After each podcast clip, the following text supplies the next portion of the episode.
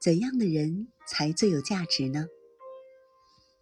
读破了千万卷书的人最有价值吗？不是，仅只读书是不能冲破人生之波的。由书卷得来的知识，好比是行李一类的东西。如果头脑中塞满了这类东西，反而不能清洁的在活的人生之波里游泳了。要在活的人生之波里游泳，第一要紧的是健康的身体，把自己的身体弄壮健，是一生的活学问。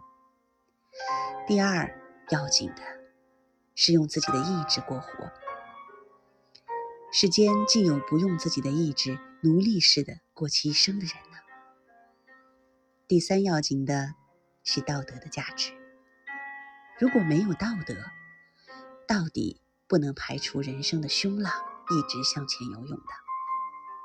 在人的力中，最强的就是道德之力。